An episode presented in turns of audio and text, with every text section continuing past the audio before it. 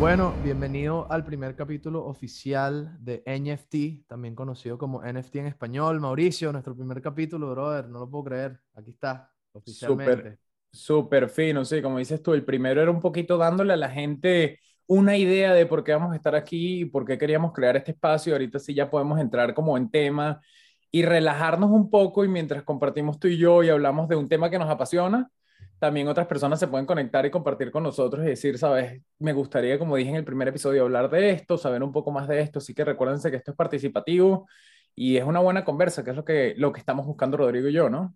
Exactamente, cuando, cuando decidimos hacer el podcast, una de las razones por las que queríamos interactuar y tener estas conversaciones era porque yo apenas estoy dando mis primeros pasos en este mundo y ya tú tienes mucho más experiencia que yo y nos parecía interesante que esa fuese un poco la dinámica de yo siempre hacer el rol del que está aprendiendo y de pronto el que está escuchando este podcast porque quiere aprender se va a ver un poco más identificado conmigo y las preguntas que voy a hacer. Y también, pero no queremos dejar por fuera las personas que ya saben mucho sobre el mundo de los NFTs para que también tengan esas partes más técnicas que tú puedes cubrir. Entonces, tenme paciencia durante estos próximos 45 minutos porque voy a ponerme mi sombrero de principiante y, tratar de hacer preguntas a las cuales es posible que ya yo tenga la respuesta y tenga más claridad sobre ellas, pero quiero volverlas a hacer para que las personas que no saben entiendan a fondo y les quede claro una vez por todas el significado de los NFTs, su vínculo al mundo de blockchain, eh, por qué es tan importante este mundo. Entonces, este capítulo lo hemos nombrado ¿Qué son los NFTs? ¿Qué es un NFT? Así que comencemos de una vez. Te hago la pregunta, profesor. ¿Qué es un NFT eh, y por qué son tan importantes? Me ha tocado, me gusta que digas esto porque me ha tocado miles de veces explicar esto y siempre lo explico de una manera distinta. Ojo, no digo que sea la mejor explicación, pero es cómico porque yo comienzo siempre diciendo, y, y lo he comentado, la palabra ya non-fungible token, que es en inglés, o un token no fungible, cuando uno dice esas palabras, ya tú sientes que la persona en vez de estar más claro, está más, se queda como en cero y te dice, ok, no entendí nada. Prefería las nomenclaturas NFT, es más fácil que no. Claro, es más, creo que cuando dicen NFT solo, ellos dicen por lo menos el NFT suena como, como pegajoso, pero non-fungible token o un objeto no fundible es una cosa que los deja volando. A mí siempre me gusta más como para explicarlo, para hablar de esto, que tú también te vas a sentir relacionado, es llegar un poquito a funcionalidad. Entonces yo digo, bueno, algo no fungible es algo no reemplazable. Entonces, yo lo uno mucho todo lo que me gusta a mí de coleccionables, es decir, ok, es un objeto no reemplazable. Entonces, yo digo, ok, yo estoy coleccionando un objeto que si yo digo un dólar, yo te voy a dar un dólar, Rodrigo, y tú me das un dólar, el objeto sencillamente es exactamente el mismo y tiene el mismo valor. A mí no me importa qué, qué, qué código, qué serie es ese dólar, sencillamente ese objeto vale un dólar para cualquier persona y puede ser transable y no importa dónde esté. Es más, muchas veces no importa hasta su estado. ¿Qué pasa con los objetos no fungibles o no reemplazables? Mi objeto es totalmente único. Si yo te doy mi objeto y tú me das uno que puede ser de la misma serie, de la misma marca o hasta del mismo autor, nuestros objetos van a ser totalmente distintos. Entonces, esa es la parte que para mí es muy de coleccionable, es muy de yo tengo uno, uno. A veces la pregunta también viene, ¿qué pasa en esas series? Que es una pregunta que seguro todos se hacen, que es la misma foto o el mismo arte y tiene varias copias entonces, en ese caso te dicen, ok, ya va, en caso de que tengas un, arte, un cuadro que es exactamente del mismo, pero tienen 10 copias del mismo cuadro y también es un non-fungible token, es un NFT, si tú vas a la descripción o cuando montan ese objeto en el blockchain, que vamos a, empezar a hablar un poquito más de eso y poco a poco vamos a los términos, el código y la descripción de ese objeto sigue siendo totalmente distinta al próximo, por más que, digamos, la carátula o el arte física es da distinta. igual. Ok, te voy a hacer una pregunta entonces. Ok, te voy a hacer una pregunta entonces que es, me gusta, una, me gusta. que yo, yo suelo recibir bastante eh, cuando me pongo a hablar de NFTs y es, eh, ¿qué diferencia hay entre, y, y, yo sé la respuesta a esto, pero la pregunto para los que no saben, ¿qué diferencia hay entre alguien que es dueño de una foto o dueño de un NFT y una persona que hace un screenshot en su, en su teléfono de la foto? ¿Cuál es la diferencia entre esa persona que hizo el screenshot y dice, yo tengo la foto también en mi teléfono, y la persona que es el dueño oficial de la foto? Eh, y, y, y, por qué es tan importante marcar la diferencia entre los dos? ¿Puedes, puedes explicar eso un poco? Te voy a explicar y aquí luego después te la lanzo a ti porque me gusta tu, tu lado de música, quisiera saber eso, pero te la explico de mi lado legal. Yo soy abogado y mi lado legal es totalmente cuando tú eres dueño de algo, tú puedes usarlo, tienes el derecho de usarlo, de venderlo, de reproducirlo, de hacer lo que tú quieras con ese objeto si eres el dueño.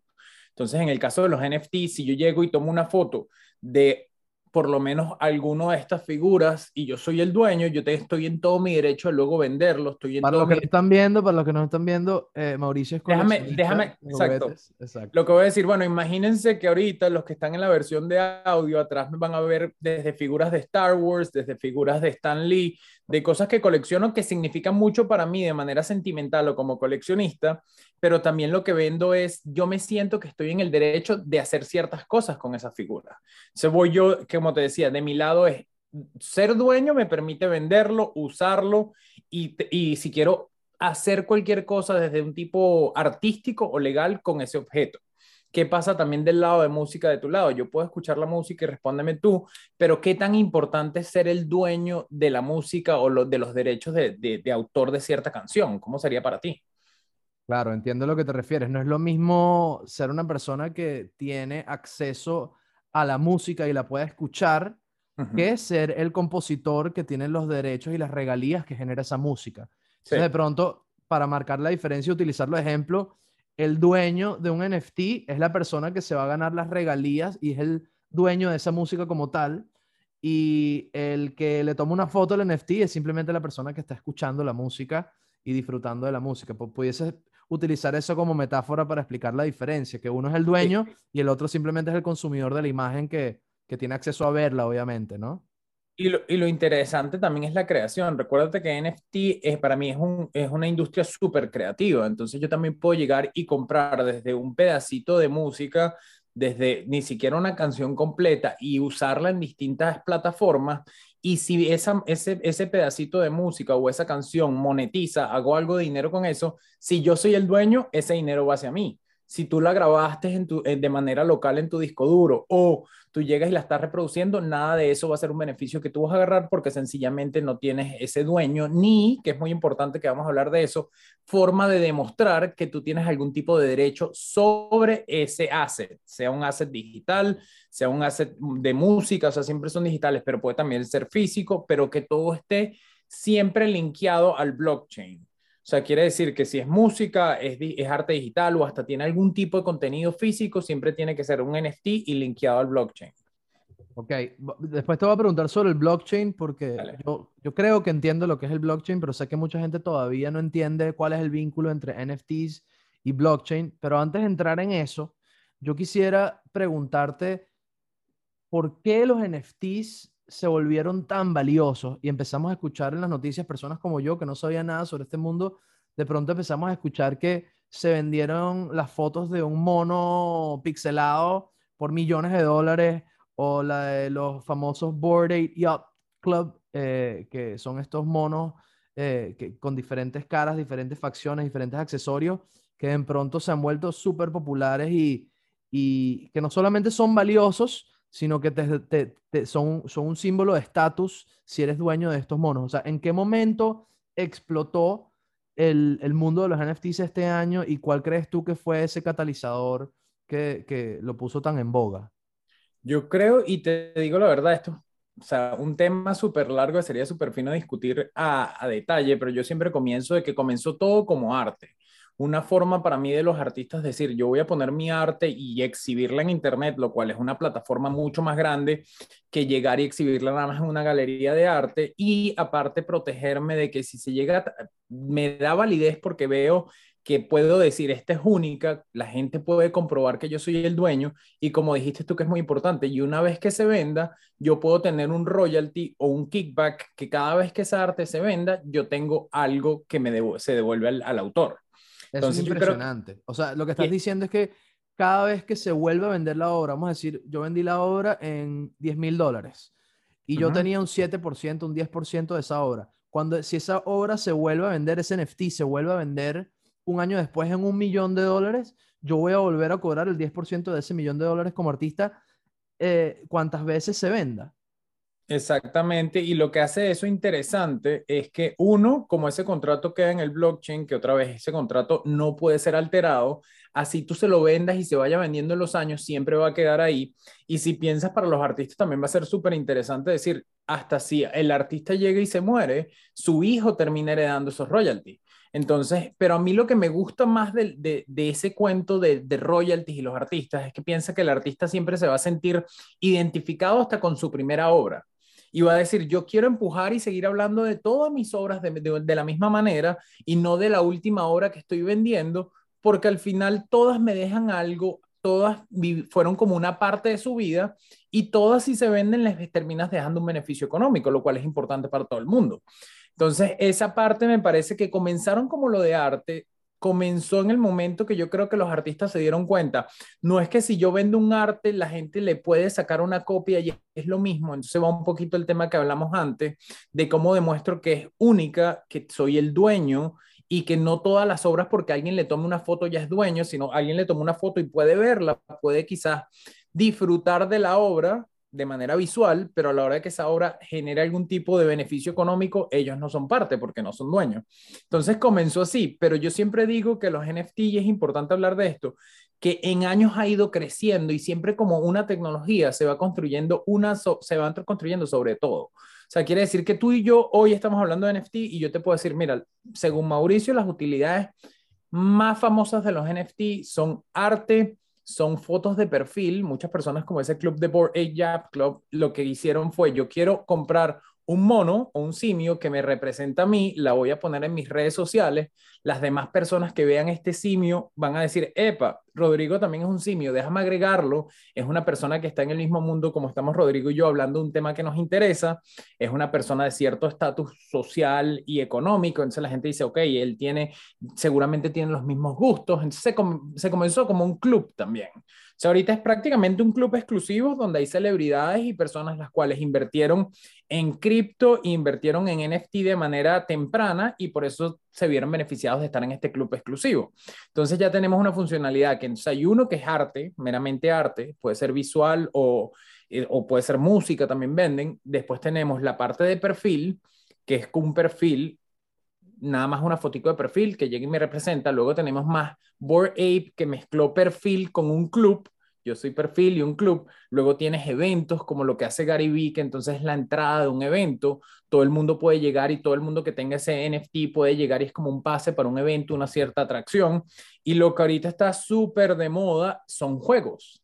Entonces, como tú llegas y compras un token y terminas, dicen gamifying o creando tu experiencia en un juego que vamos a vivir con las demás personas que tengan esos tokens. Ok, Entonces, voy a echar para atrás, perdón que te interrumpa, voy a echar para atrás un poco porque no, no quiero que la gente de pronto que todavía está en esta etapa de aprendizaje se, nos pierda. Entonces, el valor y, y, el uso principal de los NFTs, ¿cuál dirías que es? Para generar comunidad.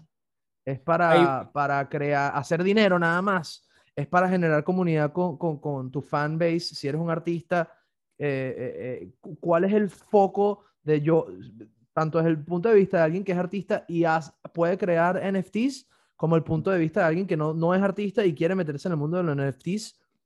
¿Cuál es la función final, más allá del dinero, de los NFTs? Para mí, tremenda pregunta lo que estás haciendo, sobre todo que todos tenemos una función distinta. Yo llego y hay personas que lo compran por el arte y sencillamente porque si compré este simio, lo quiero que sea el que me representa a mí en las redes sociales, por lo menos. Su función ahí, quizás él no llega después y se mete en Discord o en, tenemos que ir a, después a, en detalle eso, a compartir con los demás de la comunidad, sino sencillamente yo lo hago como si fuese la carátula de mi disco, para que la gente vea y diga, este soy yo, ven el simio, entonces esa es la foto de perfil. Hay otras personas que sí lo hacen como tú. Yo quiero buscar personas que estén pensando, buscando y viendo las mismas cosas que yo y compartir con ellos. yo creo que hay muchas personas que sí les gusta el aspecto de comunidad en el sentido de no sentirte tú solo el que está viendo este espacio, no sentirte tú solo como nos pasa a ti y a mí, que vemos los NFT como puede ser el futuro. Entonces, y quiero entender más y, ¿sabes? Todo aprendizaje se hace mucho más a menos cuando no soy yo solo revisando, sino yo llego y puedo hablar con Rodrigo y aparte lo que está pasando ahorita, te digo un poquito, cuéntame tú qué ves de esto, cómo lo ves tú, cómo lo veo yo. Entonces, esa interacción siempre lo hace interesante. Claramente el aspecto de comunidad es sumamente importante, pero como dices tú, hay personas también que están metidas en esto, Rodrigo, meramente por dinero. Entonces tú ves que eso le hace mucho daño a los proyectos porque se meten hoy, compran y antes de que revelen o te muestren cuál es tu token, que eso lo podemos hablar después también, venden y, y literalmente lanzan tu proyecto. Entonces no tienen ningún tipo de valor, quizás ni leyeron lo que tú estás proponiendo y no te están dando a ti como la persona que está creando el proyecto el tiempo para ejecutar y demostrar que el proyecto tiene valor y vas a generar valor en el tiempo. Entonces es difícil porque lo que estamos hablando ahorita, siempre hay personas en este, digamos, en esta industria que están buscando, yo lo compro por el arte y va a durar mucho tiempo y me lo va a quedar por mucho tiempo. Yo lo compro por la comunidad porque consigo personas que piensan como yo, o yo lo compro sencillamente por lo que dicen en inglés el flip, lo compro y lo quiero vender y hacer la mayor cantidad de dinero lo más rápido posible. Claro, como quien compra una casa ligando que, que, va a subir el precio de esa casa y luego venderla para hacer un profit de eso. Eh, hay muchas personas jugando ese juego, pero eh, gracias por explicarlo porque yo creo que es aquí donde se marca la diferencia, en, o mejor dicho, la gama de oportunidades, porque hay gente que, que está entrando simplemente para hacer dinero y eso es totalmente válido. Eh, tienen derecho a hacer eso pero donde yo veo realmente, viniendo del mundo artístico, donde yo veo el verdadero valor en el mundo de los NFTs, más allá de ese, esa ilusión de hacerse millonario que todo el mundo piensa eh, cuando le hablan sobre NFTs, yo creo que lo más valioso es precisamente la, la, palabra comunidad.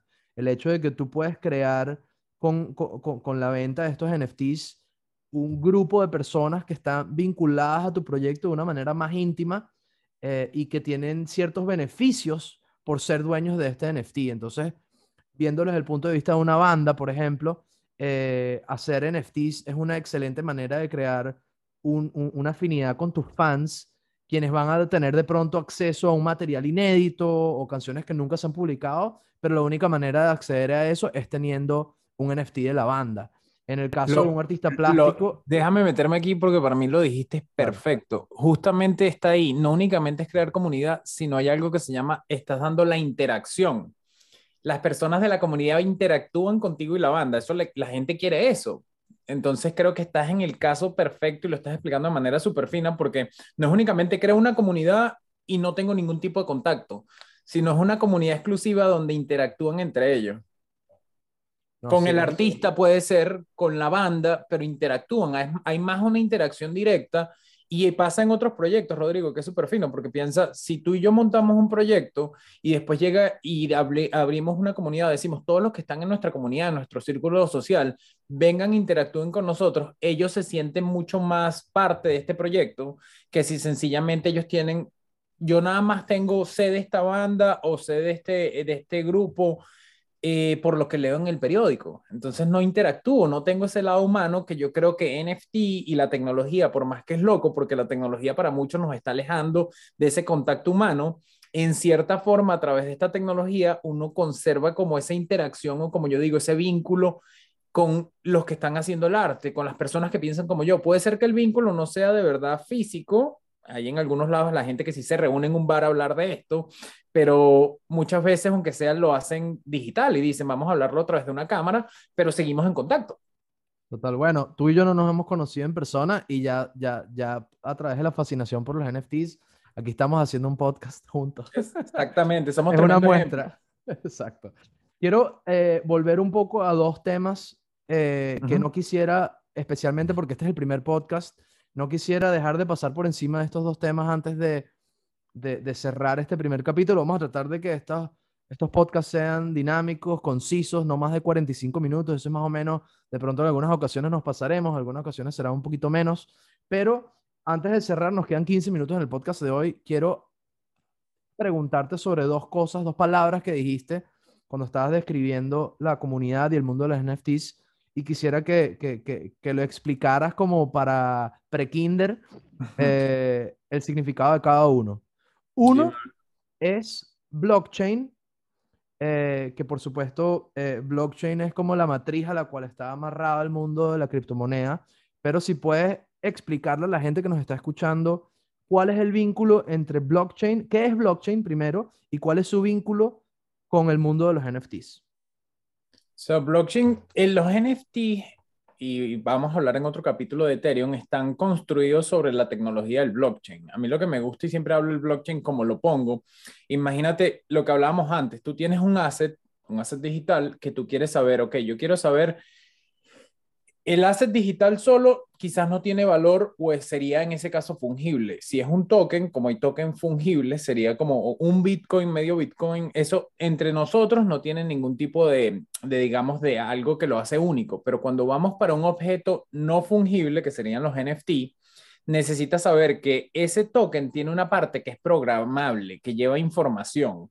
Y esa información queda grabada en el blockchain, que al final ese blockchain lo que hace es llevar la información de estos contratos inteligentes, de saber que Rodrigo me vendió un asset a mí y yo tengo el dinero en mi cuenta para comprarle el asset a Rodrigo. Entonces, eso lo verifica el blockchain. Como yo voy a explicar un poquito también cuál es la diferencia entre descentralizado y, centralizado. ¿Qué hace el blockchain? Les voy a dar primero las características del blockchain. Es programable porque le puedes poner un contrato que lleva información y lleva una transacción de assets.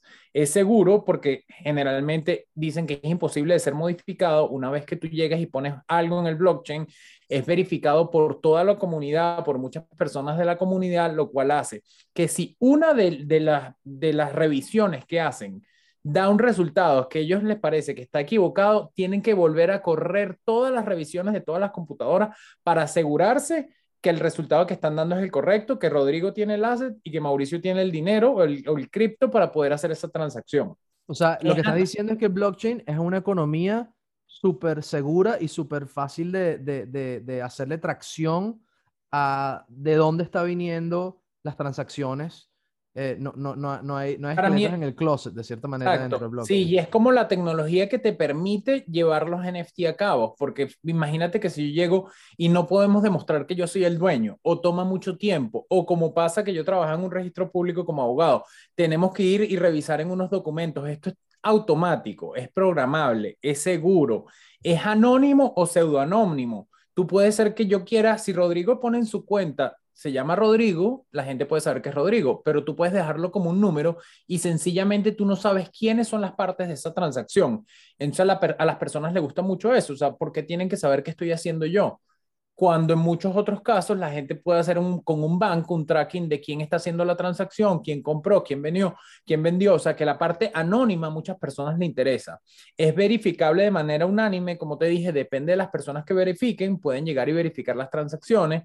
Se crea en un momento en el tiempo y también te, tú puedes llegar y decir, como esto se va creando en el tiempo, yo sé que Mauricio le vendió el asset Rodrigo y luego Rodrigo ya tenía ese asset en su cartera y fue capaz de venderlo. Entonces también tiene como un orden, lo cual hace interesante. Y una vez que ya construyes o le pones otro bloque sobre la transacción que nosotros tuvimos, no puedes modificarla de nuevo.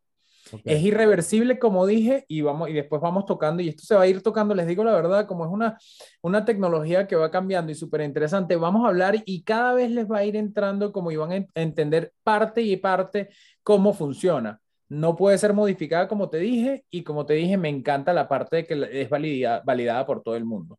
Para mí lo más importante que yo siempre pongo con lo de NFT, cripto, es que, fíjense, cuando uno está en un banco y uno hace cualquier transacción con un banco, el banco es el que lleva el control y es el que verifica, es una institución, es centralizado. ¿Qué pasa si el banco se le cae el sistema? ¿Qué pasa si algo pasa a las computadoras del banco?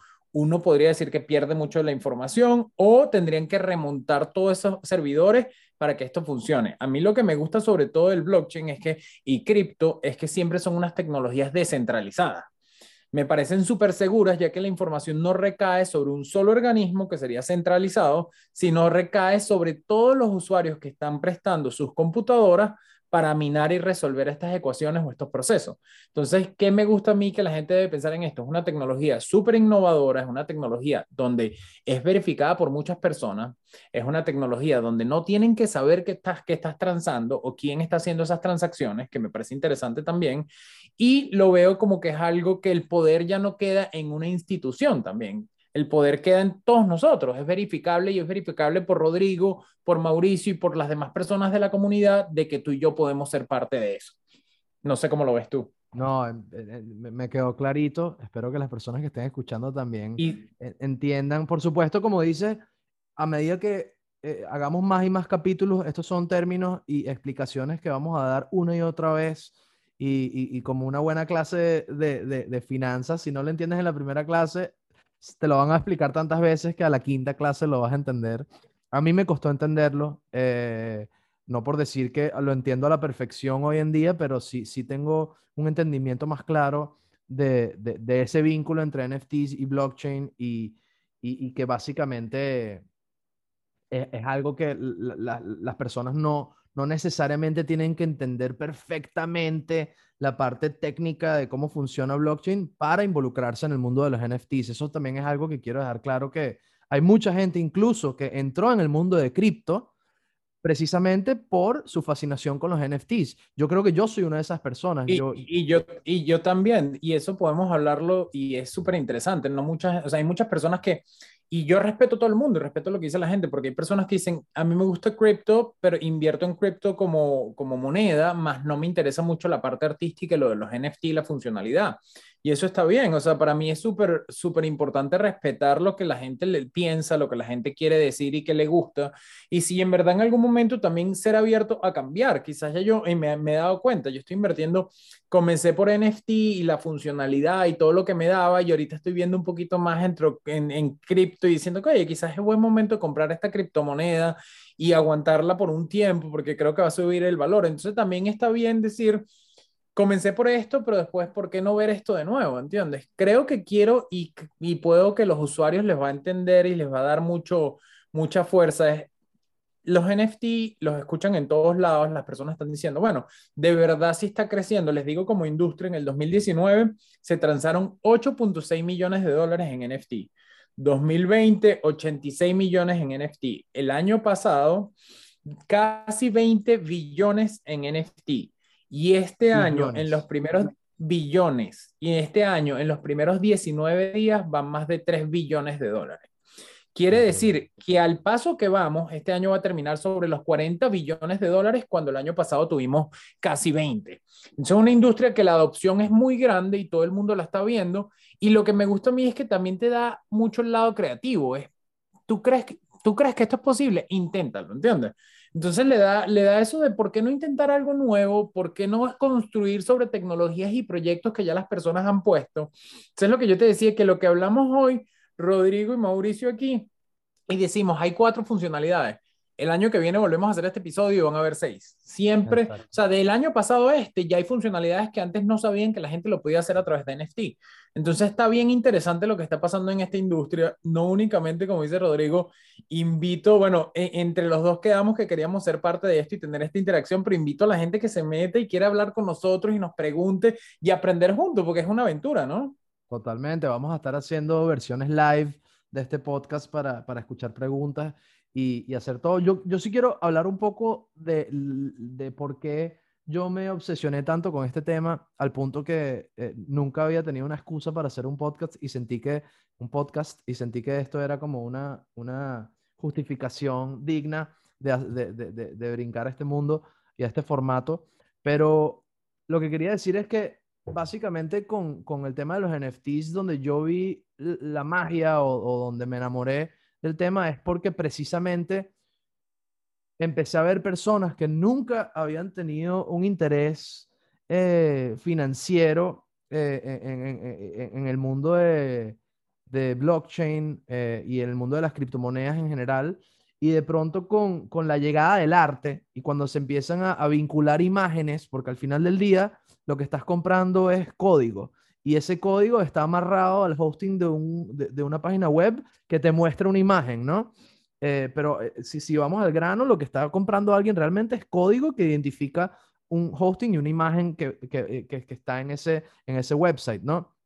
Entonces, creo que hay, hay algo muy bonito detrás del hecho de que el arte es una, una fuente de motivación para involucrarse personas que en su vida habían abierto una cartera o, se habían abierto su cartera de Metamask y no sabían ni siquiera qué es Coinbase o estas plataformas para, para entrar al mundo de la criptomoneda, se tomaron la molestia de hacer estos procesos de aprender a abrir estas carteras solamente para poder comprar arte. Entonces, el hecho de que el arte es una herramienta catalizadora para, para atraer a todo un grupo, como acabas de decir, se prácticamente duplicaron los números en, menos de un año y, eso te, dice mucho sobre, sobre, sobre la importancia del arte dentro de un mundo que e, era antes visualizado como, como algo de finanzas, ¿no? Em, entonces, no, e, e, eso es algo que para mí creo que tiene un, un, peso importante, el hecho de que hay una precisión importante por el arte que ha motivado a tanta gente a involucrarse en el mundo de cripto y que ahora de pronto no le está parando tanto al arte, sino que ahora está aprendiendo más sobre, sobre, el mundo en general a nivel eh, técnico, ¿no? La otra pregunta que te tenía antes de que cerremos... No, no, no, antes, antes de que salgas de ahí, porque entonces lo que te comenzó a ti te dio ese, esa, digamos, esa, esa espinita o ese fuego que necesitabas, esa llama para tú decir, quiero saber más de esta industria y quiero hacer un podcast, es tu ver sobre todo esa expresión artística a través de, y, la unión de, del arte y tecnología, es lo que me estás tratando de decir. Sí, exactamente. Fue, fue, eh, creo que todos tenemos ese momento eureka. Eh, no sé a quién lo, se lo escuché, esto se lo estoy robando a alguien, pero el momento Matrix de Blue Pill, Red Pill, mi momento pastilla roja fue, fue yo creo que este año, definitivamente hace unos meses, cuando empecé a, ver personas cercanas a mí involucrarse en este mundo y realmente empezar a, vender su arte y tener un acceso a, un público muchísimo más grande interesado en la compra de su arte. Y eso de pronto me hizo como interesarme, ah, wow, ya se, ya se puede vender arte en digital y es, verificable. ¿Cómo es eso? Y eso creo que me empezó a, despertar al punto que, hoy en día sé mucho más de esto, todavía aprendiendo, pero, pero sí creo que fue ese vínculo entre, ah, mira, es que efectivamente sí se puede monetizar esto.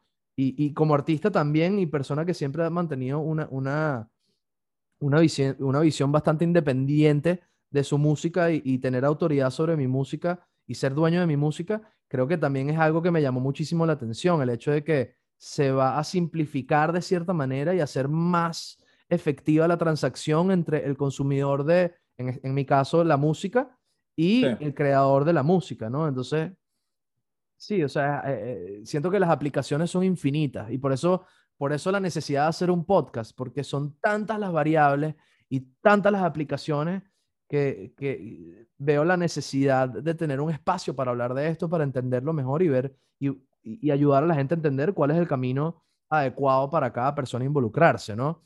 Em, volviendo un poco a la pregunta, porque si dijiste algunas cosas que, que, yo, yo quiero que la gente entienda, que vamos a estar explicando, si hay algo que no les quedó claro de este capítulo, quiero que entiendan que vamos a explicar todo en detalle.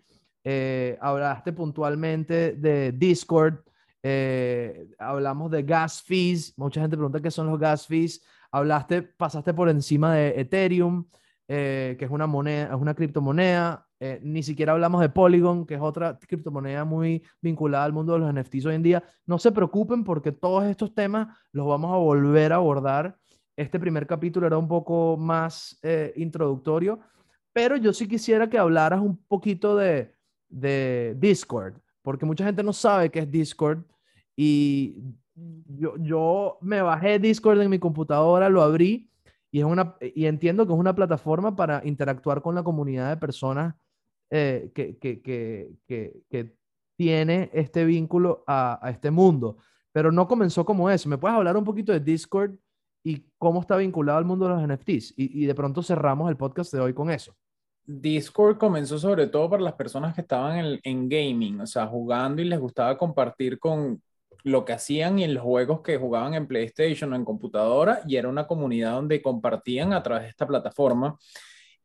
Es para mí, y debo decirlo, no la plataforma más amigable. Me da risa ayer justamente alguien me estaba describiendo eso desde el aspecto artístico, le parece que es complicada, a veces no es fácil. Pero en funcionalidad yo no he conseguido otra plataforma que haga eso.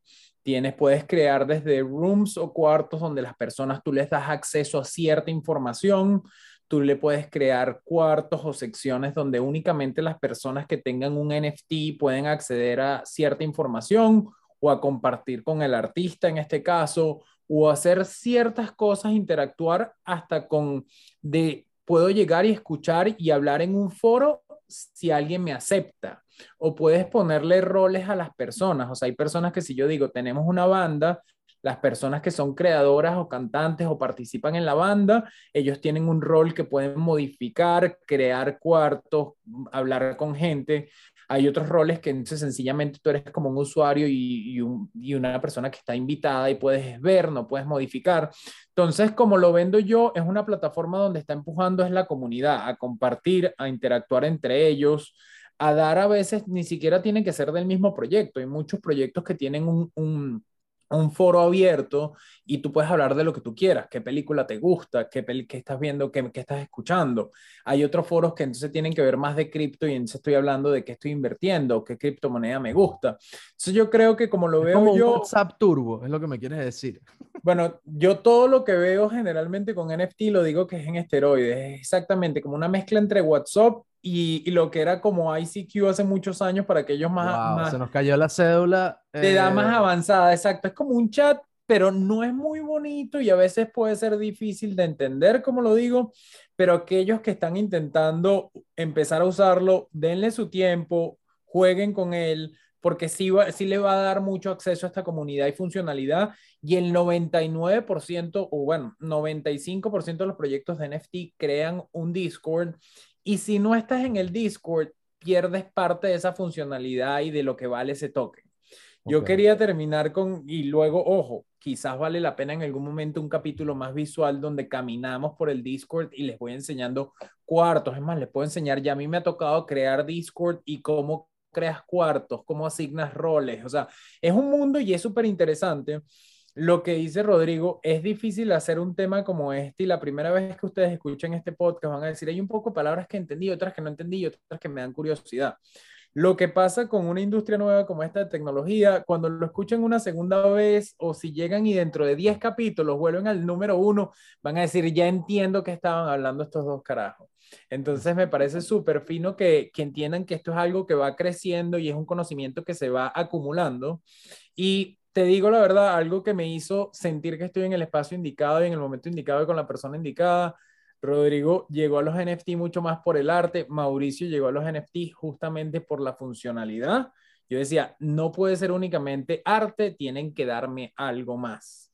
Cada vez que yo sienta que un NFT me, me genera algún tipo de valor extra, yo digo, aquí estoy yo y puede ser mi comunidad me parece que tú y yo como combinación luego de revisar proyectos va a ser interesante porque lo vemos de un punto de vista totalmente distinto. Totalmente. Bueno, va a ser emocionante hablar sobre proyectos en particular, tanto proyectos latinoamericanos, por supuesto, esto es NFT, vamos a tener un foco importante en proyectos provenientes de áreas hispanoparlantes, por decirlo de una manera, pero, em, pero también vamos a estar explorando su funcionalidad más allá de, de, dónde vengan. Pues si vemos que hay oportunidades interesantes, lo vamos a compartir con ustedes.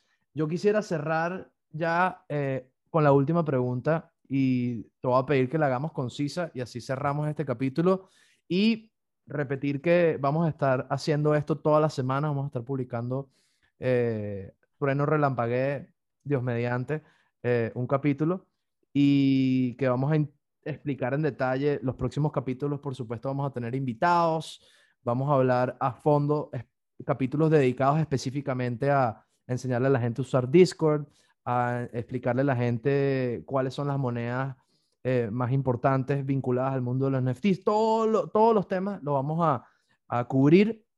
Pero yo quiero cerrar entonces, aprovechando que este es el capítulo introductorio de qué es un NFT yo quisiera preguntarte entonces para la gente que están, las gentes, para las personas que están escuchando, ¿cuál sería tu recomendación número uno para alguien que esté interesado en dar sus primeros pasos dentro del mundo de NFTs? Aparte de escuchar este podcast.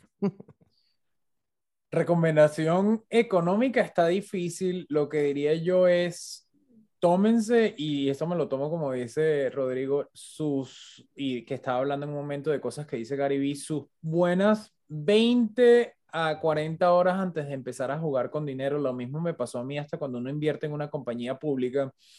Es mucho mejor tomarse su tiempo antes de invertir y sentir que va a se puede perder esa oportunidad de hacer dinero rápido, pero dense su tiempo, entiendan un poco la industria, entiendan la velocidad porque todo se mueve sumamente rápido.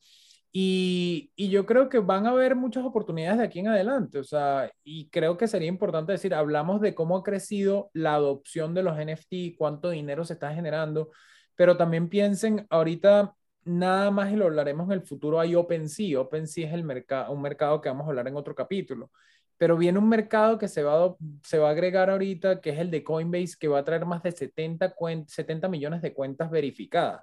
Es decir, no sientan que estén tarde, tómense su tiempo de aprender, tómense su tiempo de escuchar distintos podcasts, por supuesto, escuchen el de nosotros y compartan con nosotros aquí, pero no se apresuren, van a hacer la decisión correcta. Si quieren en verdad ver y siempre lo hemos dicho, qué proyectos nosotros estamos viendo también los vamos a compartir y es un poco, seguimos en un aprendizaje en comunidad y con nosotros, así que pueden ver lo que vamos a estar viendo, en qué vamos a estar metiendo dinero y hasta qué personas estamos siguiendo, porque a veces es importante saber quién es el equipo que está detrás de esos proyectos, quién va a ejecutar esas ideas. Así que poco a poco les vamos a dar como detalles de cómo hago yo para buscar proyectos y cuáles son los proyectos que yo invierto. Y así ustedes también pueden llegar y decir, mira, me gusta esta idea, voy a tomar esto, voy a no tomar esto. Y esa es mi forma de invertir. Buenísimo. Bueno, Mao, creo que damos por concluido nuestro primer capítulo oficialmente. Gracias a todas las personas por escuchar. Si quieren saber más sobre esto eh, y sobre todo el mundo de NFT en español, pueden ingresar a nuestra página web, pueden ingresar también a nuestro Instagram y nada, estamos muy emocionados. Nos vemos en el próximo capítulo y gracias por escuchar. NFT, NFT en español. Saludos, nos vemos. Yeah.